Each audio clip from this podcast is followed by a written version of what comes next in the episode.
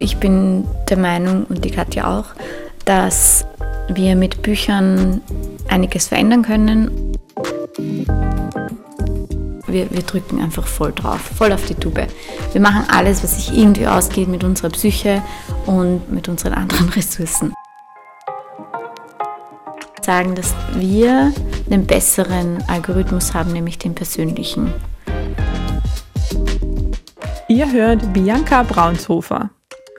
Zusammen mit Katja Fetti hat sie im Nordbahnviertel im zweiten Wiener Gemeindebezirk eine Buchhandlung namens O-Books eröffnet.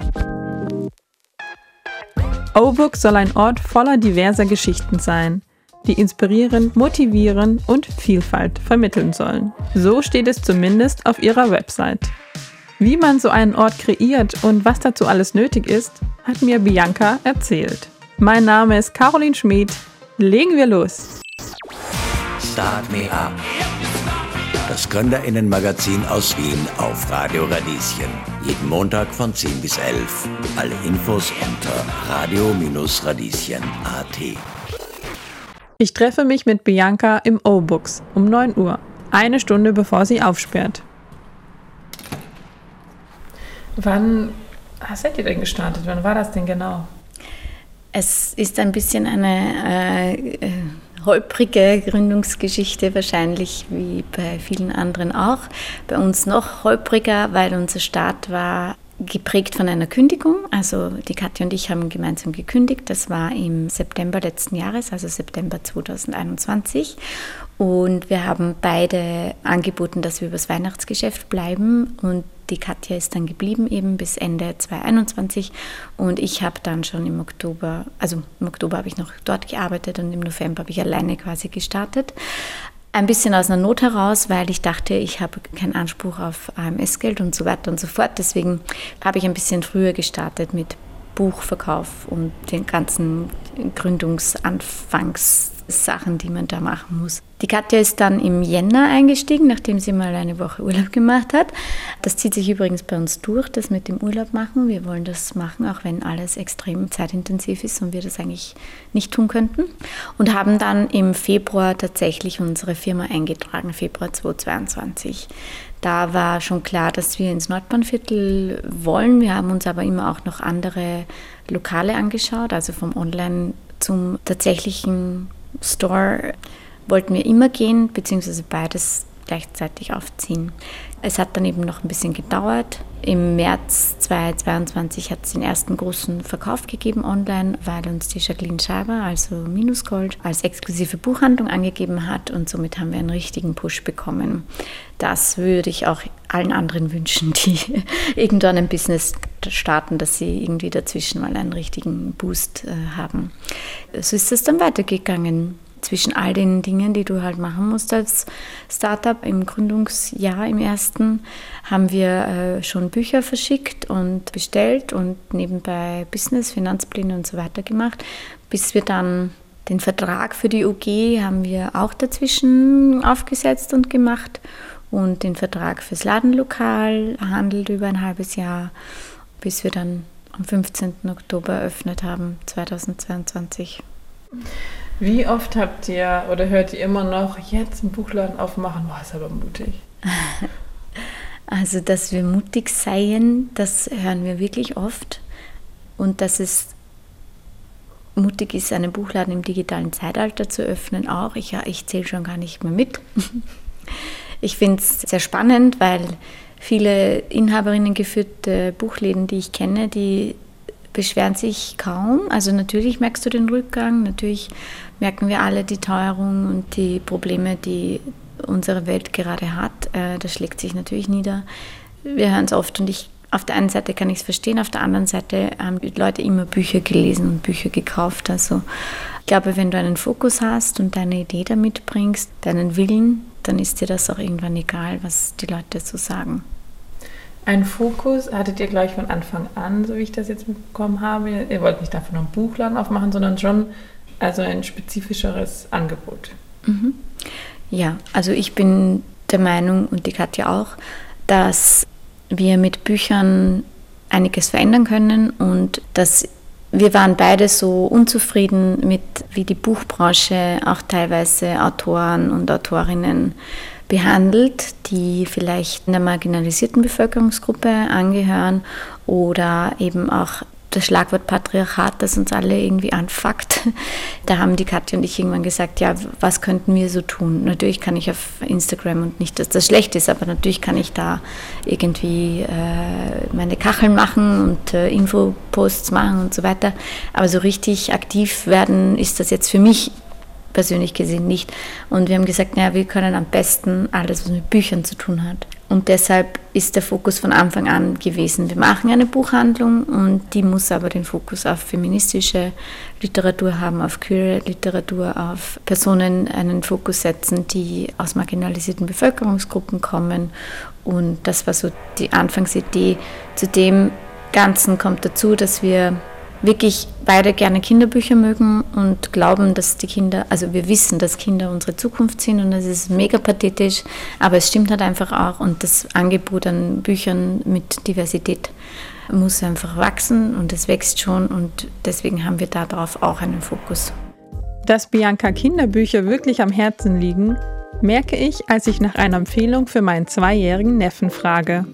Dieses Buch ist eines, das ich eigentlich immer empfehle für jedes Kind, Alltag zwei bis mindestens acht finde ich, könnte ein Klassiker im Kinderbuchregal werden und heißt Ich bin anders als du. Und auf der anderen Seite, weil es ein sogenanntes Wendebuch ist, heißt Ich bin wie du. Und es sagt eben die Gemeinsamkeiten und Unterschiede von Kindern und Menschen allgemein. Das ist ein Bilderbuch zum Vor- und Mitlesen. Das Tolle daran ist, dass eben unterschiedliche Kinder abgebildet werden mit unterschiedlichen Hautfarben, unterschiedlichen Haaren. Manche davon haben vielleicht auch Behinderungen, andere nicht. Und es wird eben auf der einen Seite erklärt, ich bin wie du.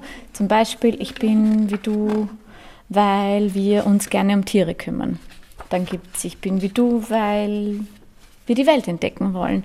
Und gleichzeitig hast du dann eben aber auf der anderen Seite auch die Unterschiede, dass es Dinge gibt, die man halt nicht gemeinsam hat. Und dann steht da zum Beispiel, ich bin anders als du, weil ich ein Einzelkind bin und du hast viele Geschwister. Also das ist eins unserer Lieblingsbücher grundsätzlich. Oh, das hört sich aber auch toll an. Jetzt verstehe ich, warum ihr Kinderliteratur so gerne habt. Ja, das sind so Bücher, wo ich mir denke, die hätte ich so gerne auch als Kind ja. gehabt, einfach um groß zu werden mit der ganzen Vielfalt, die ja. unsere Welt halt auch hat.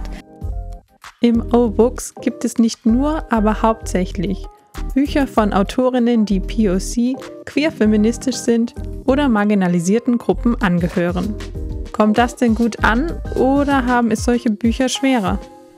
Ich glaube, man, man kann sich da verschiedene Ebenen irgendwie andenken. Und eine Ebene ist, dass wenn ich jetzt meinen Buchladen als komplett feministisch äh, bezeichne, und natürlich, wir sind ein feministischer Buchladen, aber ähm, wir haben darauf verzichtet, dass wir es ausschließlich äh, so machen, weil da kommt eben eine, eine Ebene dazu, die ich manchmal gar nicht greifen kann. Es fühlen sich manche Menschen vor den Kopf gestoßen und glauben, sie können dann diesen Laden nicht betreten oder hier nicht bestellen. Also das glaube ich auf jeden Fall. Ich weiß nicht, ob es daran liegt, dass sie grundsätzlich das ablehnen, die, die Menschen, die das, die nicht bei uns bestellen würden, oder ob sie sich vielleicht denken, da finde ich mir nichts, weil ich bin ja nicht queer. Deswegen, ja, haben es bestimmt schwerer, also als jetzt die vom Kanon gelesenen.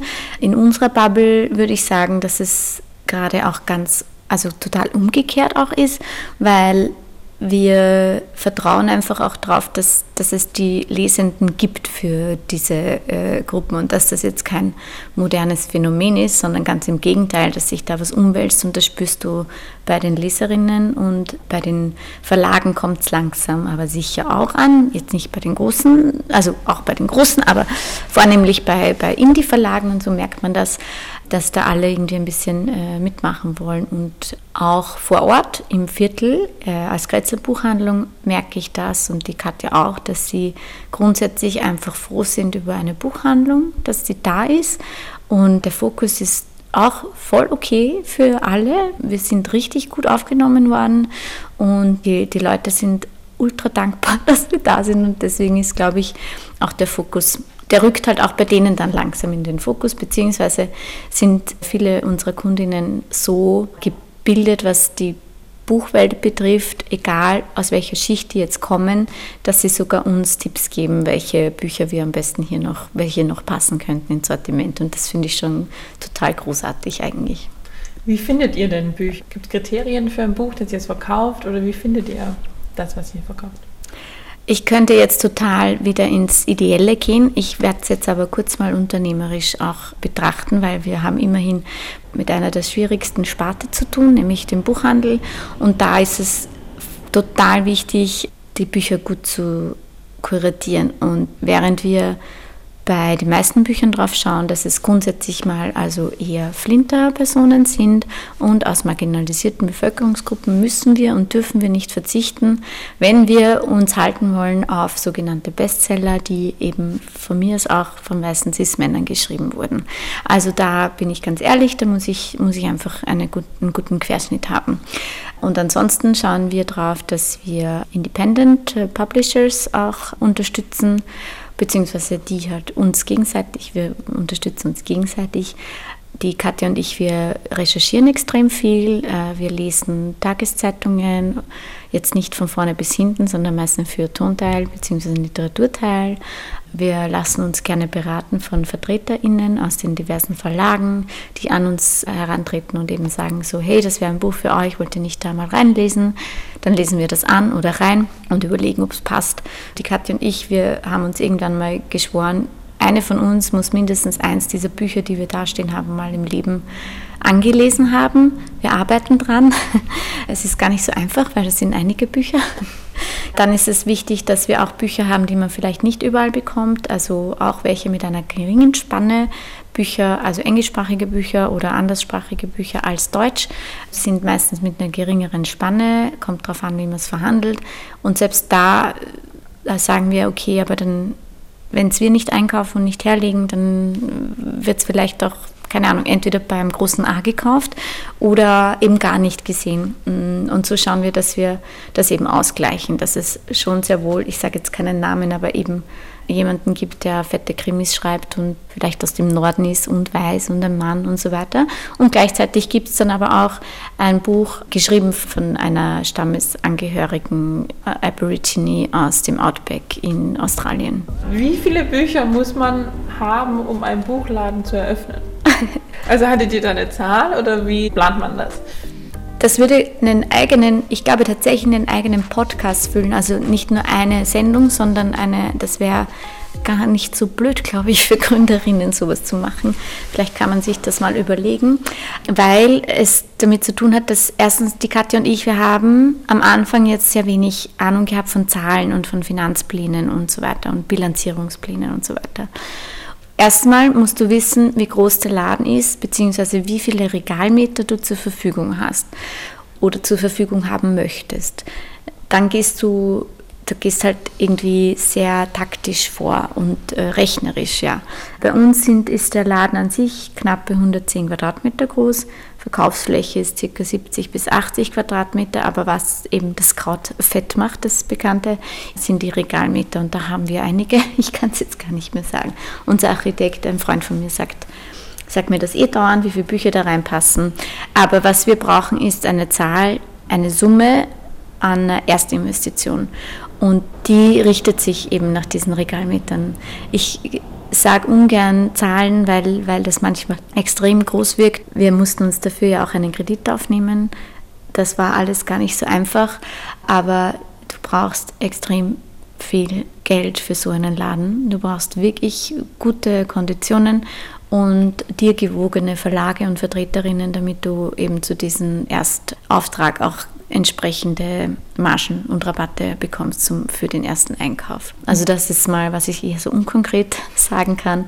Ich würde mal sagen, dass wir zwischen 5.000 und 6.000 wahrscheinlich mehr Bücher hier haben und dann kann man sich ungefähr ausrechnen. Wieso denn das Nordbahnviertel? Du hast vorhin gemeint, das war eigentlich von Anfang an ähm, ein Wunsch und euch ist auch wichtig, dass ihr irgendwie Teil vom Grenzel seid. Mhm. So steht es jedenfalls auf der Homepage. Ja. Warum denn? Ja, schön, dass du unsere Homepage liest, weil wir haben uns da echt, also die, den Text auf unserer Homepage, wir haben uns da viele Gedanken gemacht und was wir eben alles auch sein wollen und welche Infos wir da nach außen tragen und ich bin froh, dass das gelesen wird, weil es genauso stimmt, wie es da steht. Es war eine Freundin von mir tatsächlich, die gehört hat von meinen Plänen mit der Katja gemeinsam, dass wir eine Buchhandlung eröffnen wollen. Und diese Freundin hat wiederum eine Freundin, die hat hier beim Nordbahnviertel im, im Service Point gearbeitet. Und von der wusste diese Freundin eben, ich sage jetzt Anna ist meine Freundin, eben die Anna. Und die Anna hat mir gesagt, Bibi, du musst ins Nordbahnviertel, die suchen da eine Buchhandlung. Und das weiß ich von der und der und schreib doch da mal hin. Und das war tatsächlich im Oktober letzten Jahres, wo ich noch in der vorigen Buchhandlung gearbeitet habe und habe mir gedacht, ja, jetzt muss ich ein bisschen warten, weil du darfst ja nicht nebenbei schon anfangen. Also genau. Da habe ich gewartet und dann haben wir bald mal eine E-Mail hingeschrieben, nachdem die Katja und ich einfach mal ins Nordbahnviertel gefahren sind und uns umgeschaut haben. Das war jetzt überhaupt keine große berufliche Sache, sondern wir haben mal geschaut, ob uns das überhaupt gefällt. Und tatsächlich, ich habe davor war ich noch nie in diesem Teil von Wien und ich konnte mir auch nicht vorstellen, dass ich jemals mit einer Buchhandlung in, eine, in ein Stadtentwicklungsgebiet ziehen möchte. Schon gar nicht eine Buchhandlung neu bauen. Das war überhaupt nicht in unseren Köpfen was man da an Summen und an Berechnungen braucht, das war uns, das wollten wir eigentlich überhaupt nicht. Und dann waren wir da. Es war ein schöner Spätsommerabend. Äh, die Sonne ist so über, die, über diese tollen Bauten hier reingebrochen und wir haben uns in das Nordbahnviertel verliebt obwohl da wirklich noch sehr wenig los war. Wir haben dann gegessen beim Habibi und Havara und haben uns einen Rosé gegönnt und haben gesagt, das schaut eigentlich nicht schlecht aus hier und das braucht eine Buchhandlung weil es gibt weit und breit keine. Es gibt eine im, im nächsten Viertel, im Stuberviertel und auf der Tapostraße gibt es zwei gute, aber dieses Kretzel, haben wir gesagt, braucht sowas, so eine Informationsdrehscheibe, einen Austauschort, einen, einen Ort voller Geschichten. Genau, dann ist es losgegangen, dann haben wir uns die freien Lokale angeschaut und dann haben wir gedacht, uh, das ist eine Nummer zu groß für uns. Aber je mehr wir da waren, je mehr wir ins Viertel gegangen sind, um Verträge zu verhandeln und uns nochmal umzuschauen. Es war richtig ein guter, langer Prozess, der im Endeffekt gar nicht so lang war, weil ich meine, wir haben nicht mal ein Jahr gebraucht, um aufzusperren. Aber jedes Mal war es wieder so, okay, hier kriegt man das mit, hier kriegt man mit, dass die Leute einen Sinn für und trotzdem machen wir jetzt weiter haben, einen Sinn für den Kopf nicht in den Sand stecken. Das ist hier etwas ganz Spezielles, was hier entsteht. Ich habe das Gefühl, dass die Leute das auch wissen, dass hier trotz allem, was gerade los ist, etwas wächst, das, das schön ist und, und auch einzigartig, glaube ich, in Wien auf jeden Fall und auch über die österreichischen Grenzen hinaus. Jetzt rede ich wie eine Politikerin, aber wir haben schon woanders auch geschaut, um die Frage noch fertig und korrekt zu beantworten. Wir haben auch geschaut, ob wir in den sechsten oder siebten wollen. Mittlerweile hat im sechsten eh auch eine neue Buchhandlung eröffnet. Das war ganz cool so, dass das dort auch gibt, jetzt eine neue wir haben auch im 16. geschaut, im 20. Wir haben überall hätten wir Lokale gehabt und im Endeffekt wussten wir alle Komponenten, die du überlegen musst, um ein Business zu eröffnen, waren hier gebündelt positiv. Ihr habt auch viele Events, also das ist irgendwie auch so ein wichtiger Teil davon. War das von Anfang an geplant, dass das quasi nicht nur ein Shop ist, sondern dass hier auch, keine Ahnung, ein bisschen mehr gelebt wird? Ja, also das ist ein Teil vom Konzept überhaupt. Das steht auch im Businessplan drinnen. Erstens muss man sagen, die Katja und ich, wir feiern wirklich gerne. Ich glaube, wir, wir dürfen feiern und wir haben uns das verdient und alle anderen Leute sollen auch die mögen feiern können und das soll so niederschwellig wie möglich sein und deswegen glauben wir auch, dass das wichtig ist und dazu gehört zu einem Buchladen, der immerhin auch eine kulturelle Institution irgendwann werden kann. Ob es das wird, weiß ich nicht. Das müssen die Leute mittragen irgendwie. Wenn es wird, schön. Und deswegen haben wir auch gesagt, gut, wir, wir drücken einfach voll drauf, voll auf die Tube. Wir machen alles, was sich irgendwie ausgeht mit unserer Psyche und mit unseren anderen Ressourcen. Äh, ja, das war von Anfang an geplant. Genauso wie wir geplant haben, mal schauen, ob diese Pläne alle umsetzbar sind, aber auch so ein Buddy-System einzuführen für vielleicht Kinder, die jetzt aus bildungsferneren Haushalten kommen oder lesefernen Haushalten, Kinder, die vielleicht in der Schule ähm, nicht ganz mitkommen mit der Leseanforderung. Da arbeiten wir an etwas gemeinsam mit einer anderen Person zusammen, dass das irgendwie mehr Fokus bekommt, wo es dann auch nicht darum geht, dass du das Buch dann kaufen musst, sondern wo die Kinder vielleicht wie in der Bibliothek sitzen können und dann ihren zugeteilten Buddy, ihre Buddy haben, wo sie gemeinsam lesen. Das wird eine regelmäßige Veranstaltung werden und das schauen wir, dass wir von der Stadt auch eine Förderung bekommen, sonst lässt sich das eigentlich nicht stemmen. Solche Dinge, die uns wichtig sind und eben auch, auch mal branchenferne Veranstaltungen, wie zum Beispiel nächstes Wochenende haben wir ein Konzert hier und dann haben wir Lesenachmittage, wo die Mamas von der Katja und von mir lesen, vorlesen. Also das ist quasi wie Omas oder Mamas lesen vor. Und so geht das halt dahin im, im Jahresfestkreis der Buchhandlung O-Books. Ja. Ah ja, genau, der Name. Also O-Books heißt ja. es. Es wird ja, es ist ein großes O, ein Stern und dann Books. Ja, es ist ein kleines O. Es ist ein kleines O, aha, schon. Ja, es wird immer falsch geschrieben. Mm, okay. Aber es macht jetzt nichts. Es ist ja völlig egal. Ob groß, ob klein, wir nehmen alle O's. Kleines O, Sternchen, kleines Buchs und ist entstanden mit unserer Corporate Identity Designerin, der Andrea Hassenmeier, die uns von Anfang an da begleitet hat mit der Findung der Marke eigentlich auch. Also es ist nicht nur eine Buchhandlung, sondern wir wollen das auch irgendwie etablieren und es funktioniert schon. Also es, es schreiben die Leute schon Hallo liebe O's und so weiter. Also das ist wirklich schön. Entstanden ist der Name eben in mehreren äh, Workshopstunden, in mehreren Wochen wir haben uns zusammengesetzt eben mit der Andrea und haben mal gemeint, so ja, was verbindet mich und die Katja neben den Büchern, also und neben dem, dass wir Wein mögen, lieben wir beide Oktopoden, also Kraken. Ah, okay. Ein Oktopus. Wir, wir finden, das sind ganz, ganz tolle Tiere und wir lieben beide den Ozean. Also es hat beides irgendwie mit O.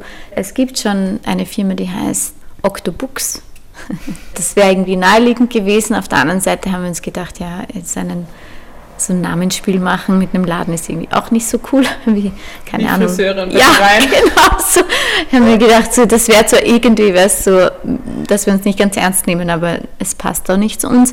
Und es gibt, das haben wir aber viel später erst erfahren, einen Verlag, der heißt O-Books, nur halt mit einem großen O. Das kommt uns nicht in die Quere, weil wir sind ein Buchhandel und kein Verlag und wir haben einen Stern und so weiter und so fort. Es hat sich eben dann herauskristallisiert, dass von den ganzen Namensvorschlägen, die wir hatten, da waren richtig coole dabei, richtig andere tolle auch, aber es hat sich reduziert eben auf das O mit dem Sternchen und Books, weil das Sternchen soll eben und es kann stehen für Gender, Sternchen. Es kann auch stehen für einfach grundsätzlich Inklusivitätswillen und es können auch die Fangarme eines Oktopus sein, wenn wir das so wollen und gestalten wollen für die Kiddos vielleicht. Und es hat sich jetzt mittlerweile einfach herauskristallisiert, dass dieses O einfach der freudige Ausschrei Oh, Books ist. Und das finden wir eigentlich auch ganz gut. Was für Herausforderungen habt ihr jetzt als Indie-Buchhandlung im Vergleich zu jetzt einer großen Kette oder auch einem großen Online-Handel? Weil der Buchpreis ja. ist ja gesetzt, oder nicht? Genau. Buchpreisbindung gibt es. Buchpreisbindung, genau. Mhm. Es gibt für deutschsprachige Bücher sogenannte, das sogenannte Buchpreisbindungsgesetz.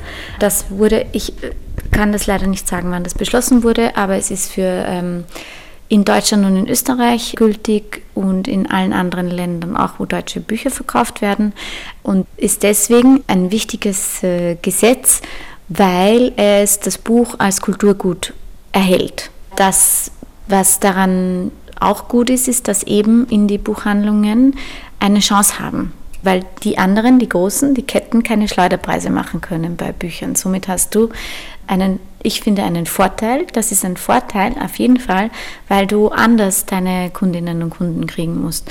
Weil die Dinge, die natürlich nachteilig sind von einer, so einer Inhaberinnen geführten Buchhandlung zu einer äh, großen, fetten Online-Buchhandlung oder Kette ist, erstens mal das Geld, die Mittel, die Vernetzung, die Größe eines Unternehmens, weil die Abläufe einfach auch teilweise total normalisiert sind und halt in der Indie-Buchhandlung wahrscheinlich nicht. Und dieses Buchpreisbindungsgesetz ist extrem schützenswert und es wurde erst jetzt wieder in Frage gestellt und wurde aber Gott sei Dank, also oder Göttin oder Universum sei Dank, konnten wir es halt. In der Schweiz zum Beispiel gibt es das nicht obwohl die das gerne haben möchten, auch dort, darfst kein Buch günstiger verkaufen, als der Verlag den Preis festgesetzt hat. Und deshalb können wir auch keine Rabatte geben auf Bücher. Deshalb gibt es auch keinen Black Friday bei uns in der Buchhandlung. Das wird es einfach grundsätzlich nicht geben. Aber wir können auf anderen Wegen unseren Kundinnen und Kunden entgegenkommen. Und das, was ich immer sage, ist halt ja, gebt uns einfach eine Chance, weil äh, ja klar kann Amazon das schnell machen. Amazon hat mitunter eine extrem gute Bibliografie. Also ich verstehe es total, wenn man auf dieser Seite Bücher sucht, weil es wird halt super toll vorgeschlagen und dann kommt wieder das nächste Buch. Allerdings traue ich mir zu vermuten, dass dieser Algorithmus da auch gepusht wird oder ich weiß nicht, ob man algorithmische Dinge bezahlen kann, aber das ist auch alles so Tech-Zeug, wo ich mich nicht genau auskenne. Aber ich würde mal sagen, dass wir einen besseren Algorithmus haben, nämlich den persönlichen. Und das ist auf jeden Fall ein Vorteil. Das heißt, wenn jemand eine Wunschliste hat auf Amazon oder auf Thalia, dann sagen wir immer, ja, gib uns die Wunschliste, mach einen Screenshot und bestell einmal bei uns diesen Screenshot. Und dann schau, ob es dir gefällt, wie wir dich behandeln und dass wir auch eigentlich ganz schnell sind. Wir sind jetzt nicht so schnell wie Amazon, lässt sich durch verschiedene Dinge erklären, aber wir brauchen vielleicht mal einen Tag länger oder so. Und wir können Bücher empfehlen, die im Algorithmus nicht gespeichert sind, zum Beispiel. Vielen Dank. Danke dir für die Zeit und für deine tollen Fragen. Start Me Up das Gründerinnenmagazin aus Wien auf Radio Radieschen. Jeden Montag von 10 bis 11. Alle Infos unter radio-radieschen.at.